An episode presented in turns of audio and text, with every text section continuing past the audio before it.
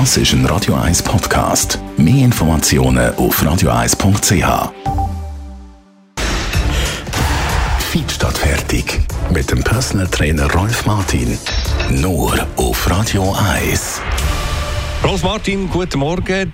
Du selber hast mit dem Thema heute wahrscheinlich nicht besonders viel am Hut, äh, behaupte ich jetzt einfach einmal. Wir reden heute über Alkohol und Drogen. Was haben die Substanzen für einen Einfluss, auf, unseren, auf Körper, auf unsere Fitness, unsere Gesundheit? Also es ist ja so, ich nehme mich natürlich auch nicht raus, es ist ja so, dass ich auch etwa mal ein bisschen Alkohol trinke. Äh, wie schon Paracelsus gesagt hat, Menge macht Gift und äh, das bezieht sich vor allem auf den Alkohol in unserer Gesellschaft. Äh, das ist wirklich ein Faktor, weil Alkohol ist legal mhm. und das ist das grösste Problem, finde ich. Bei den Drogen ist es dann wieder etwas anderes.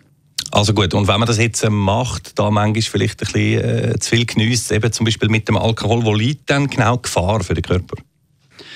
Ja, also da geht es ja auch darum, dass wir uns bewusst sind, dass äh, es Gift sind.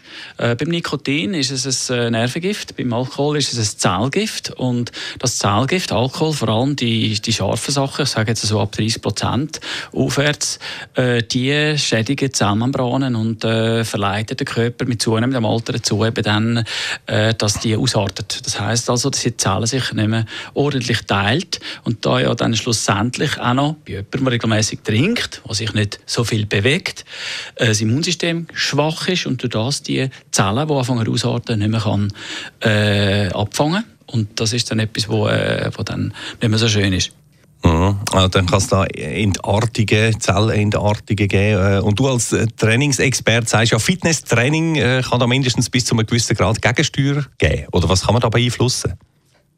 Äh, gesunder halten oder wenigstens das Schlimmste verhindern, das stimmt schon. Das Maß ist entscheidend. Also wenn ich jetzt äh, regelmäßig Alkohol trinke, also ich kenne Beispiele, die sind wirklich viel am Trinken, also seit Jahrzehnten, aber sie trainieren.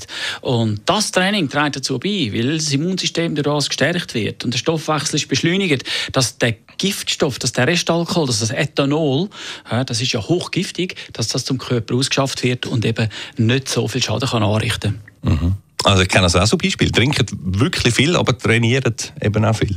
Ja gut, in der Jugend ist es natürlich schon noch ein bisschen einfacher, weil dort der Stoffwechsel eben beschleunigt ist, von Haus aus schon. Und wenn die dann noch ein aktiv sind, äh, dann, äh, dann passiert da nicht viel. Aber jeder wird älter und in der Regel, wenn wir älter werden, neigen wir eher dazu, ein regelmäßiger zu trinken. Es ist halt, man hat ein bisschen mehr Gesellschaft und so und hat gewisse Rituale auch, oder? Zu Abend die Flasche Wein, die man auftut und dann jeden Abend eine trinkt. Das kann aber, wenn wir uns nicht mehr bewegen und der Stoffwechsel äh, runterfährt und äh, das Immunsystem geschwächt wird, kann das dann schwerwiegende Folgen haben.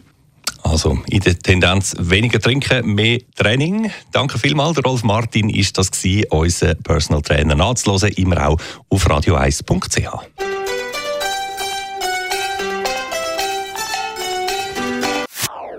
Das ist ein Radio 1 Podcast. Mehr Informationen auf radio1.ch.